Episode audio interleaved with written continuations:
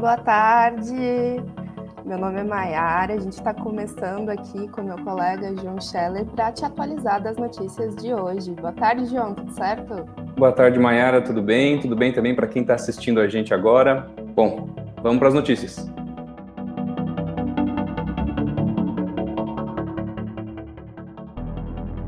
Uma semana após o ataque na creche de, de Santa Catarina, o assassino teve alta e foi levado para o presídio.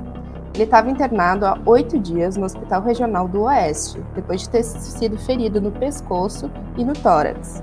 No dia seguinte ao crime, ele já tinha tido a prisão preventiva decretada. O criminoso foi indiciado por cinco homicídios triplamente qualificados, além de uma tentativa de homicídio.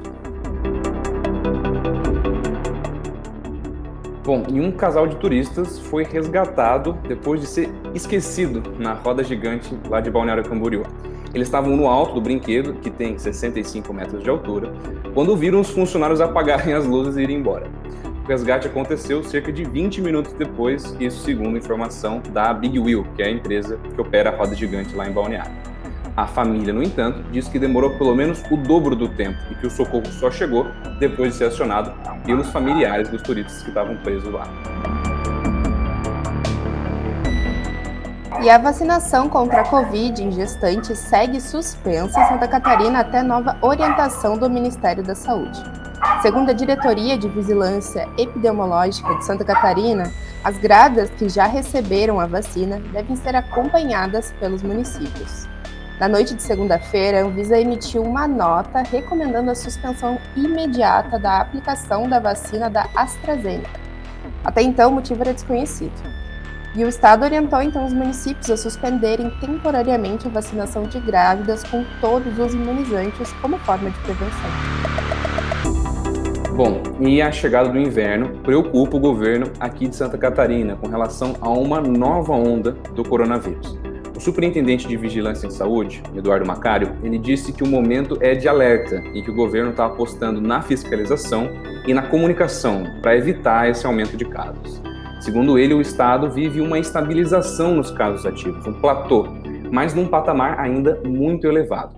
Santa Catarina tem quase 19 mil pessoas doentes, isso de acordo com os dados mais recentes divulgados ontem.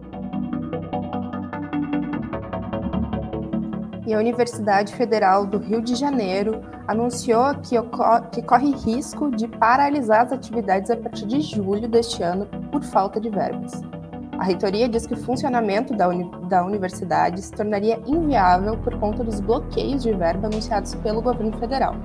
Segundo dados do orçamento de 2021, estão disponíveis cerca de 2 bilhões e meio para 69 universidades federais, que atualmente atendem 1,3 milhão de estudantes. Esse valor é quase o mesmo de 2004, 2004 quando havia menos da metade de alunos e 18, institui 18 instituições a menos.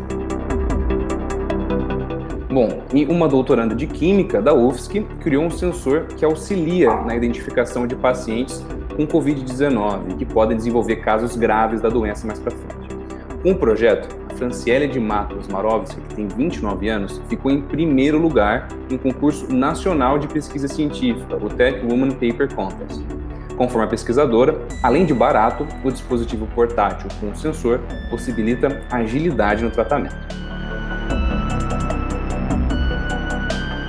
Bom, esses foram os destaques do dia, as notícias que estão em destaque no NSC Total. É isso aí, pessoal. E a gente volta na próxima sexta-feira com mais notícias. A gente vai estar tendo aí toda semana as atualizações das notícias no NSC Total. Até mais. Até mais, gente. Boa tarde.